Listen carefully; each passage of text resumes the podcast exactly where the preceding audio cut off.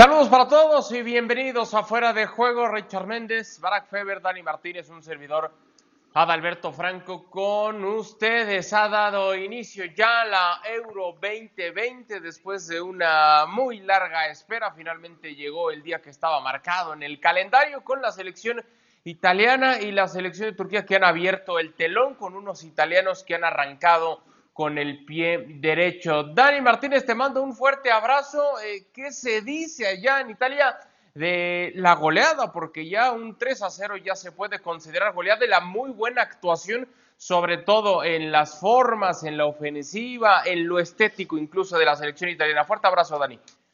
Un abrazo grande a dar un abrazo también para Richard, para Baraka. Eh, ha sido seguramente un impacto preciso, justo, necesario para lo, que había sufrido el pueblo futbolístico italiano después de quedarse fuera eh, del Mundial, después de eh, que desde 2016 a hoy esta sea el primer partido en el que se juega para tratar de conseguir un trofeo. Lo otro ha sido solo eliminatorio para poder participar era necesario porque el pueblo futbolístico italiano quería eh, volver con, el pie justo. Eh, y así se hizo. Eh, se hizo con, un primer tiempo, me parece, de, mucho dominio, pero, con, pero estéril, sin, sin conseguir demasiados agudos. Aunque sí debemos subrayar que terminó el, terminando el primer tiempo hubo una mano muy clara en el área eh, que los árbitros decidieron ignorar, no dar, no dar el penalti. Eh, y después en el segundo tiempo fue una Italia verdaderamente de categoría, con mucha más eh, incisividad, abriendo un poco en el medio del campo los hombres hacia el externo y porque eran, esos hombres eran eh, Varela y Locatelli, eh, con Jorginho moviéndolos a, a, dos toques rapiditos la, la, pelota para encontrar todos los espacios. Es verdad que el primer gol llega eh, prácticamente de casualidad, aunque si el, desborde hasta el fondo que había hecho en ese caso Berardi había marcado eh, obligado prácticamente a esa cobertura de mirar, la pelota le pega, se mete adentro y hace el 1 a 0 con un autogol que abre las puertas definitivamente a la exhibición de Italia. Aquí se está viviendo un momento, no lo llamaría de euforía, pero de gran satisfacción, sí, para, por el equipo, por la exhibición, por el modo en que ha jugado Italia y por el resultado que ha conseguido. Richard, hay que darle las gracias a la selección italiana porque ha sido una buena actuación de los suyos, como también le tendrían ellos que dar las gracias a la selección de Turquía, porque estamos hablando de un autogol, eh, un regalo del portero y poco más de los turcos. Richard, te mando un fuerte abrazo. ¿Qué te pareció la victoria de Italia? Un gusto, como siempre, poder estar en el show. Adal, Dani, Barak. Eh, en principio tengo que darle, sí, gracias a la selección italiana por la demostración que da hoy. Yo creo que eh, muchos extrañábamos una actuación así de Italia en una Eurocopa, su ausencia en el máximo torneo de, selecciones en el viejo continente, una Copa del Mundo. Son cosas que en el mundo futbolístico con las cuales uno creció, uno necesita ver a una Italia que sea protagonista, que vaya y, domine y, sea un, equipo que imponga condiciones ante sus rivales, porque es parte, obviamente, de, esa raza, de, de, esa jerarquía que siempre tuvo la Azzurra. Dicho esto, también hay que ir a meterse en el partido, y es que los de Roberto Mancini eh, siempre presionaron, fueron arrinconando a los turcos, un equipo turco definitivamente que no tenía más argumentos que tratar de encontrar alguna pelota en la cual eh, sorprender a Gilmas, siempre jugando de espaldas al arco de Donnarumma, sin tener un compañero con quien asociarse. Eh, en cambio, en Italia veíamos cómo había vía libre hasta para que Giorgio Chiellini trasladara y llegara a tres cuartos de cancha. Ojo, Giorgio Chiellini no es, el, no es Lucio, no es un defensor central de gambeta, de recorte, sino simplemente que estaba la oportunidad y es parte de lo que yo creo que ya tenía trabajado Roberto Mancini para el partido. Después encontramos actuaciones de jugadores que se encuentran ante rivales que, que de verdad no tenían peso como para poder evitar lo que estaba por caer. Eh, el buen trabajo que termina haciendo Chiro Inmóvil en ataque, por ejemplo, es algo de lo que a uno le termina dejando muy buenas sensaciones, pero en sí Italia termina dominando todos los aspectos del partido y ese dominar, ese arrinconar a los turcos es lo que termina también por generar esas situaciones, el error de un arquero, la jugada de un autogol, eh, todo y, además eh, trajirse al 0 a 0 en el primer tiempo con un penal que se habló que si podía ser. Yo me quedo con la explicación que daba eh, Alessandro Del Piero en la transmisión de ESPN. Eh, cuando un jugador está en la carrera, tiene que hacer este movimiento con los brazos. Y es en ese movimiento donde sorprende la mano derecha del defensor turco, es donde pega la pelota en la mano. Buena la decisión del árbitro para irse al descanso con aquel 0 a 0, pero a final de cuentas no se pudo evitar que Italia goleara y ganara con altísima nota este partido. De Barack Feber, aquí le mando un fuerte abrazo, me gustaría tres cosas. Eh, la primera, que nos hiciera también el movimiento, el, el braceo, que en él yo lo vi, Richard, yo lo vi corriendo en Río de Janeiro como un maratonista, es fantástico. La segunda, que me diga si para él fue o no penal. Y la tercera, ¿qué le pareció la actuación de los italianos cuando vemos eh, Barack en pantalla también? esta especie de revancha que está buscando la selección italiana después de lo que ha dejado escapar en los últimos torneos en los que incluso como el Mundial no participó, ¿no? Abrazo, Barak. Igualmente, Adal, saludos por supuesto, también calurosos a Dani y a Richard. Creo que el penal no debió marcarse. Creo que es debatible el, asunto de la naturalidad de la mano. Yo estoy con, con lo que comenta Richard. Me, me parece que no es una jugada en la que puedas hablar primero de deliberación, eso por supuesto, y después de naturalidad a la hora de la posición de la mano, eso siempre es más complejo. Eh, en cualquier caso, un error craso no es, y por lo tanto me parece que, habría sido un error el haber aplicado el uso del VAR, ¿no? Para tratar de corregir una decisión que me pareció correcta, la de no marcar.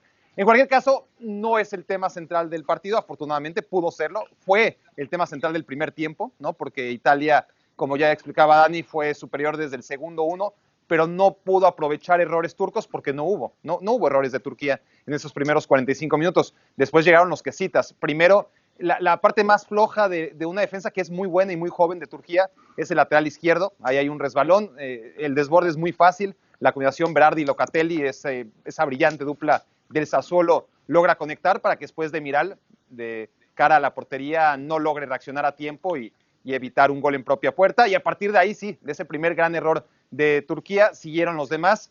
Eh, ya hablabas del de Shakir, que, estaba jugando muy bien el portero, ¿no? Estaba siendo seguro, eh, sale con los pies. Lo que pasa es que cuando tienes que jugar constantemente con el portero, porque vives pegado a tu portería y con la pelota siempre cerca de ella, pues la la, el porcentaje de posibilidad de que cometa un error tu portero en la sesión del balón se incrementa, ¿no? Y más cuando tienes un rival que presiona bien, como es el equipo italiano, bien posicionado en campo rival. Y así Italia gana en el segundo tiempo sin necesidad de que hablemos demasiado de, esa mano, que sí, ciertamente pudo haber sido eh, el epicentro del debate si es que Italia no hubiese hecho la tarea y además con mención honorífica en el segundo tiempo.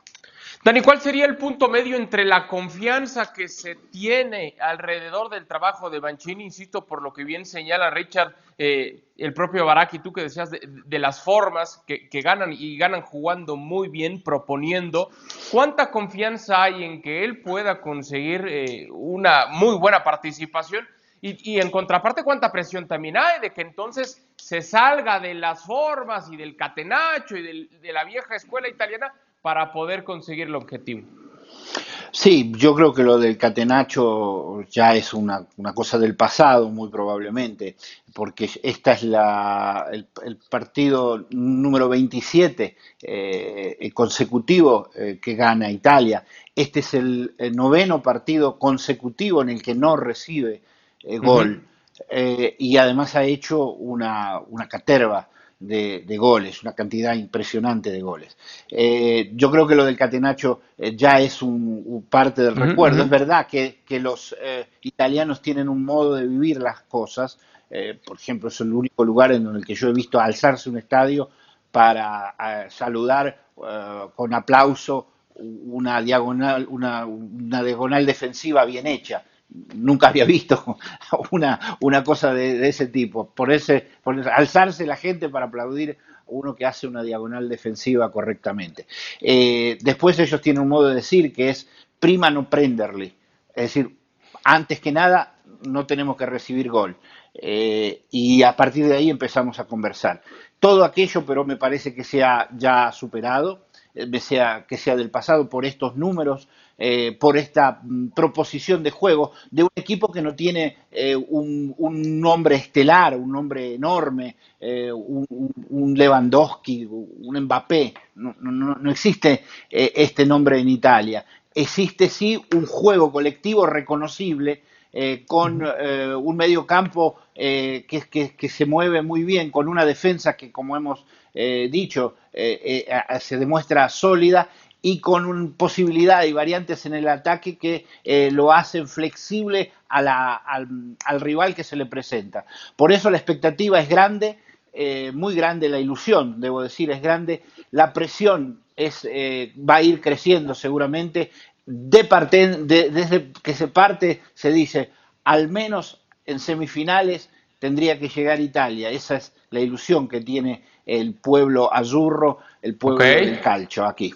Al menos semifinales, al menos semifinales es lo que estaría considerando entonces la, la afición. Bueno, es todavía muy, pero muy temprano en el torneo como para ya atrevernos a decir, pero sí han arrancado con el pie derecho. Esta es la Agenda para sábado y domingo. Gales estará midiendo ante la selección de Suiza. Dinamarca hará lo propio con Finlandia, Bélgica contra Rusia. Austria ante Macedonia del Norte. Países Bajos ante Ucrania. Inglaterra se estará enfrentando a la selección de Croacia. Hablemos ahora de la selección de Bélgica. Richard, venimos desde hace rato diciendo que es una selección muy interesante con futbolistas, por supuesto, capaces que han tenido un muy buen torneo, eh, quitando, por supuesto, de esa plática a Eden Hazard, porque ya sabemos que, eh, bueno, el, Real Madrid está buscando el reembolso o algo más por lo que hicieron, eh, pero nos decías también más temprano, más temprano, Richard, sobre lo que puede estar consiguiendo la selección conforme avancen los partidos al no contar de inicio con sus mayores estrellas, ¿no? Sí, en efecto, Adel. Eh, a ver, esta Bélgica siempre nos va a, ilusionar por el nivel de juego de sus figuras, por lo que eh, siempre va a hacer esa comparación con aquel equipo de los años 80. Eh, hoy en día esta Bélgica yo creo que tiene muchísimo potencial, muchísimo mejor en cuanto a talento, jugadores que son protagonistas en sus equipos, como Kevin De Bruyne, por ejemplo, como lo es Lukaku, como lo puede ser Axel Witzel, pero hoy en día son varios de esos actores que no van a estar. en Hazard no es figura del Real Madrid, aunque lo pagaron como si fuera figura. Necesita el Real Madrid que esté a tono y que pueda jugar este euro y que pueda ser un jugador protagonista para el partido de mañana frente a Rusia. Probablemente no va a estar, como no va a estar Kevin De Bruyne, como no va a estar Axel Witzel. Probablemente veamos al hermano de Eden Hazard, a Torgan, jugando en la posición. Y entonces encontramos una Bélgica que todavía le quedan nombres que pueden ser figuras. El tema es que Bélgica necesita crecer dentro del torneo. Bélgica necesita que, más allá del partido que vaya a enfrentar frente a Rusia, cuando le toque la hora de verse con verdaderos rivales, y rivales digo, como lo puede ser la Italia que vimos hoy, como lo puede ser Portugal, como lo puede ser la misma Alemania o la propia selección eh, eh, eh, de España, entonces Bélgica ahí es donde tiene que demostrar ese verdadero crecimiento y dar, dar ese paso a graduarse como equipo grande. Bélgica llegó a una final de, de la Euro por allá en los años 80, antes del Mundial del 82, antes del Mundial de España, aquella vez jugando a un estilo bastante rácano, jugando al fuera de lugar, y fue así como Bélgica logró llegar aquella vez a la final, donde pierden con los alemanes. Pero hoy en día todo ha cambiado tanto, esta Bélgica es una que está llamada a ser protagonista, no a jugar como jugaba aquella de los 80, metida atrás y tratando de sorprender a su rival siempre en una línea muy delgada de fuera de lugar. Este equipo necesita madurar y crecer en el torneo. Ahora, ¿cómo va a crecer en el torneo si de arranque no vas a poder contar con tus piezas fundamentales, sin los De Bruyne, sin los Eden Hazard, sin los Axel Witzel? Para mí esa es la, verdadera base del éxito que pueda tener Bélgica y el Real Madrid es uno de los que pone eh, todas las fichas a la apuesta de que Eden Hazard pueda jugar y que tenga un gran torneo para saber bien si lo puede vender o si alguien se interesa en pagar algo para recuperar, ¿no? Sí, sí, sí. A ver, Barak, y del discurso de que siempre veníamos diciendo es que el caballo negro y atención con Bélgica y en los distintos torneos, ahora creo que ya la, narrativa cambia y es distinta porque de inicio lo colocamos no como un caballo negro y como una sorpresa, sino como uno de los contendientes al título. Pero de ese discurso a que efectivamente ya suceda y que en verdad ya pase con esta generación de futbolistas, ¿qué tiene que pasar?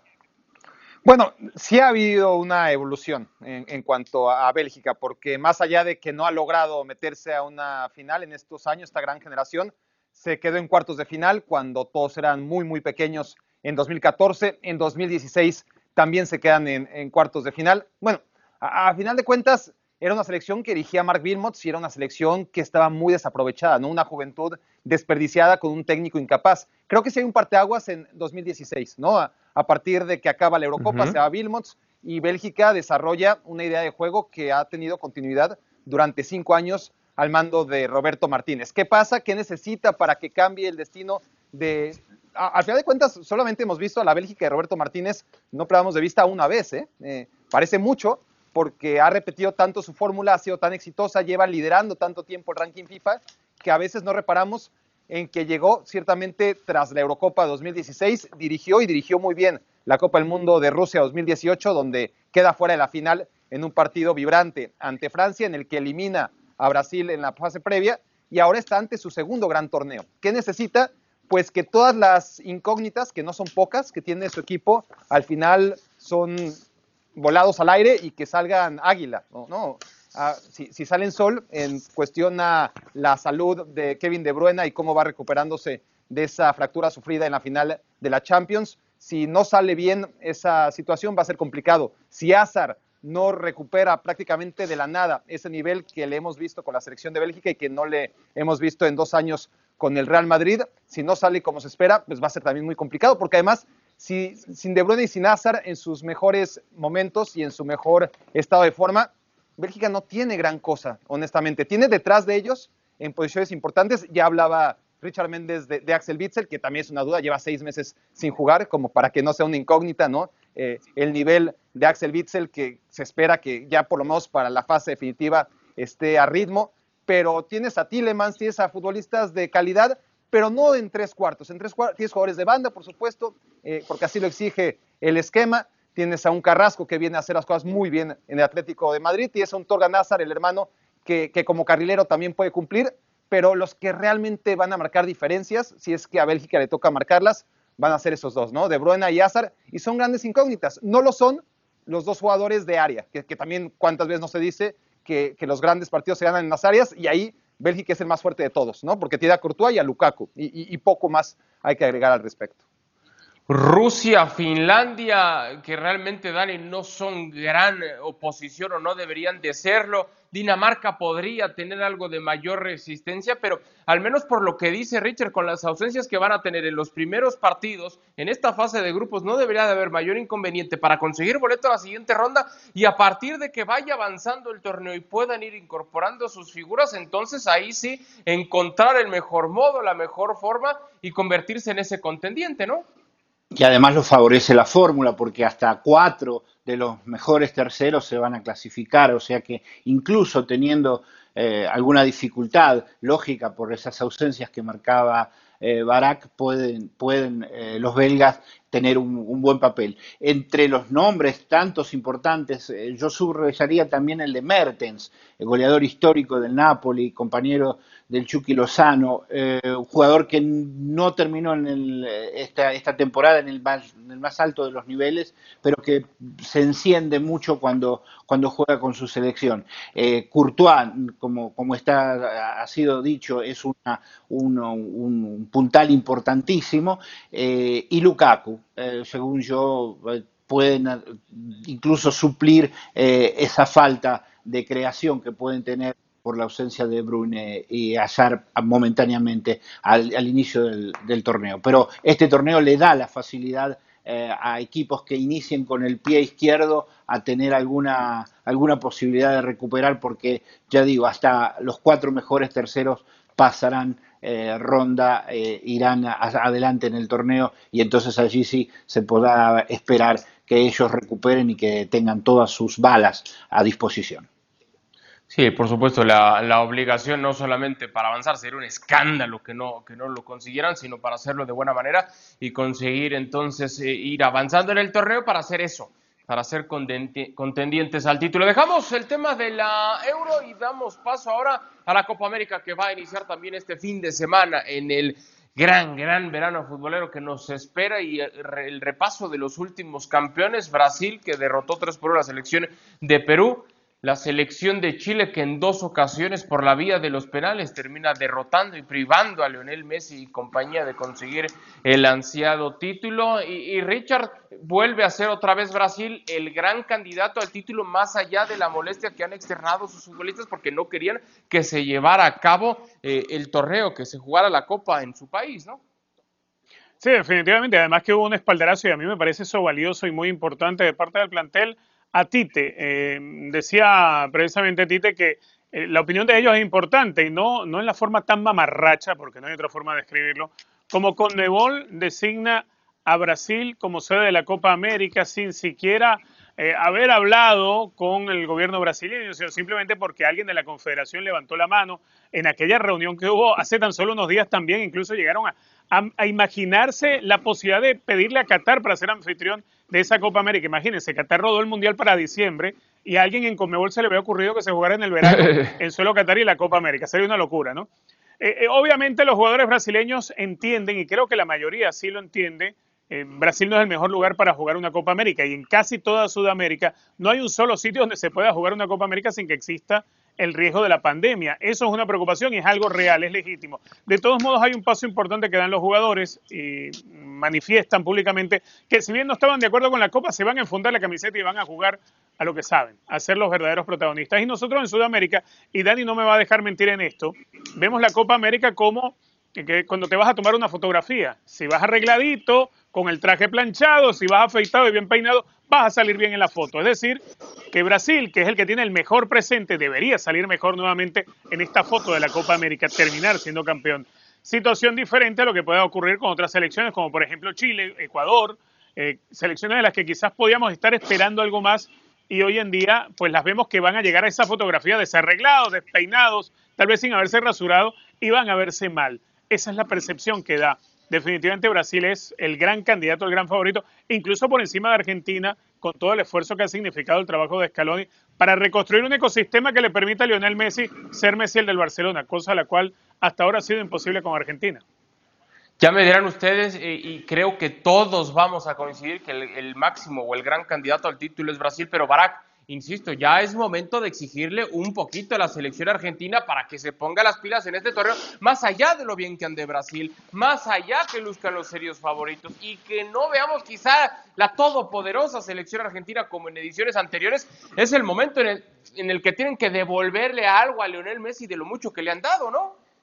No, y, sí, pues sí, eh, porque se agota el tiempo y desde, ese, desde esa perspectiva no queda bien, ¿no? Que, Lionel Messi se vaya al fútbol sin ganar ya no un mundial, sino una Copa América. Pero ¿qué, qué se puede hacer? Es decir, es una selección esforzada, sí, es una selección que parte como segunda favorita también, pero que en ese segundo favoritismo, eh, pues Argentina, las veces que Brasil no ha sido campeón de la Copa América en los últimos 30 años, no ha estado ahí, ¿no? Porque, porque Chile estuvo ahí dos veces, porque Uruguay estuvo ahí tres o cuatro veces desde 1993 para, para aprovechar que Brasil no ganó la Copa América, porque últimamente, y contrario a lo que fue su historia, la, gana con rotundidad, eh, la gana además con cierta facilidad porque está en un nivel superior al resto. Entonces, exigirle a la selección argentina que no tiene ni la materia prima que sí tiene Brasil, que no tiene la cantidad de buenos resultados que viene acumulando en su proceso Brasil desde que llegó Chiche a la dirección técnica. No lo tiene eh, la selección de Argentina. Es una selección esforzada, es una selección joven, es una selección con talento y es una selección que tiene a Messi, a diferencia de Brasil. Sí, pero lo ha tenido desde hace mucho tiempo. Lo ha tenido desde 2006 y Messi no ha logrado hacer la diferencia para que una Argentina que ya no ganaba nada desde el 93, mucho antes de que Lionel Messi debutara con la selección, pues cambiar el destino. ¿no? E, esa es la realidad. Depende de que Brasil tropiece, que podrá hacerlo o, que tengamos que exigirle que haga lo máximo para provocar ese tropiezo. Bueno, primero que se enfrenten, ¿no? Eh, y, y, vamos a ver si se enfrentan como ocurrió en la Copa América de hace dos años y no hay escándalo ahí por medio y Argentina puede competir bien para poder por fin acercarse ¿no? a, a ganar la Copa América. Dani, es un torneo que le ha quitado muchísimo a Lionel Messi. Y lo hemos visto llorando, lo hemos visto con el rostro desencajado, con la mirada perdida, renunciando a la selección inclusive. Insisto, es, una, es un torneo, una copa que no, nada más no ha conseguido, sino que ha, afectado hasta cierto punto, manchado para algunos el gran legado de Messi porque no ha podido conseguir ese gran título con su selección. El, el tema es que ahora es la última oportunidad, es la última y nos vamos para él, ¿no?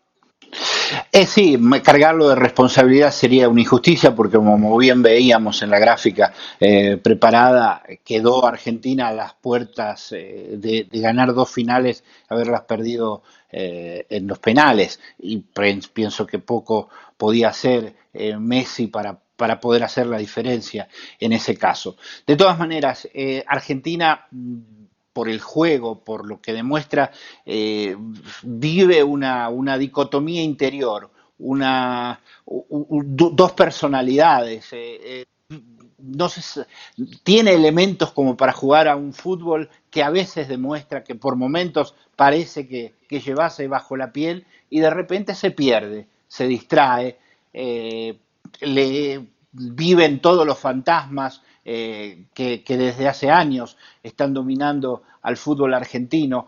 Eh, aparece toda la confusión que a, nivel dirigencial conocemos y hemos vivido en estos años eh, y parece todo transmitirse al campo de juego. Y, la cosa es que hay que ganar porque está Messi. Y ahora la nueva manera de pensarlo es que hay que ganar porque por primera vez Dios va a estar en el cielo. Y cuando decimos Dios los argentinos eh. nos referimos a Diego Armando Maradona. Es el, la eh, el primer torneo que va a disputar Argentina con, Diego en el cielo.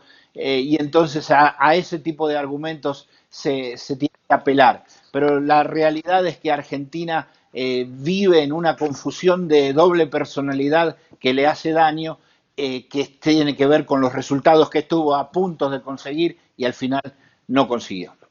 Es que imagínate, Richard, me quedé ahora pensando eh, en este escenario, suponiendo que Argentina no ganara en esta edición la Copa América y que viniera la siguiente ya si Lionel Messi, que fuera ahí donde finalmente la consiguiera ganar la selección argentina. Y es muy, no quiero decir injusto, pero sí sería muy ingrato que lo terminara ganando en el futuro la selección argentina, ya sin Lionel Messi, y ese legado que ya tendría que tener absolutamente todo en favor de, de, Lionel, eh, imagínate, sería un golpe durísimo, Richard. Sí, me acabas, de, me acabas de recordar una conversación que tuve con Raúl González hace algunos años. Ok. vino a jugar al Cosmos. Y, esa era la pregunta, ¿no? O sea, eh, integraste y fuiste la figura de la selección española por tanto tiempo y después de que ya no estaba, es que España gana el Mundial de Sudáfrica después que llega eh, Mourinho al Real Madrid, es que se te va dando la salida y vas dejando incluso el fútbol español. Bueno, una situación similar eh, es en la que se podría encontrar Lionel Messi, ¿no? Eh, embargado por esa profunda tristeza de haber sido alguien que rompió todos los récords como jugador de clubes, pero que a nivel de selección, pues está en esa última oportunidad, en estos últimos dos años, en la Copa América que comienza a jugarse este fin de semana y en la Copa del Mundo del próximo año. Esa, Esas últimas dos oportunidades de alzar un gran título con la selección de Argentina. Y no ha sido por falta de grandes compañeros. Ha tenido grandes compañeros, ha tenido una selección argentina que creo yo bajo otro tipo de idea o de conducción técnica hubiese sido una selección imbatible y hubiese sido una selección que sí le hubiese dado a Lionel Messi esos títulos que a nivel de selección tanto ha querido.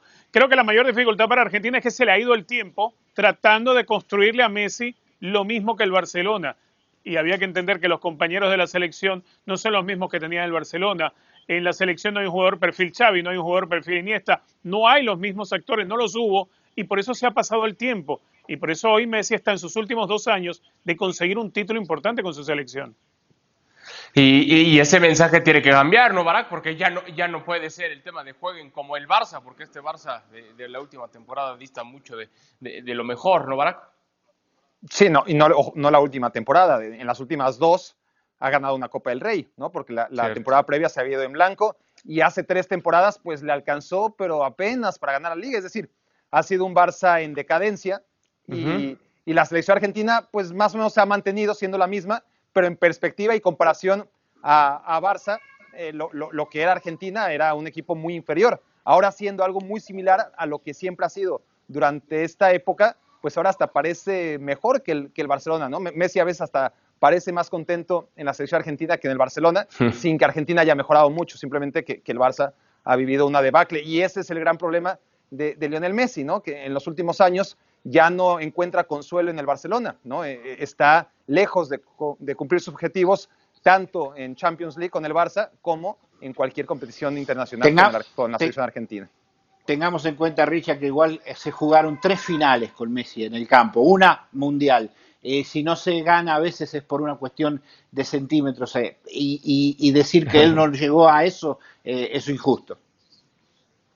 De acuerdo, y termino también por ser muy, muy ingrato. Bueno, llegamos al final de esta edición de Fuera de Juego a nombre de Dani Martínez, de Barack Feber, de Richard Méndez, Soya, de Alberto Franco. Gracias por habernos acompañado y nos vemos en la próxima. Buen fin de semana.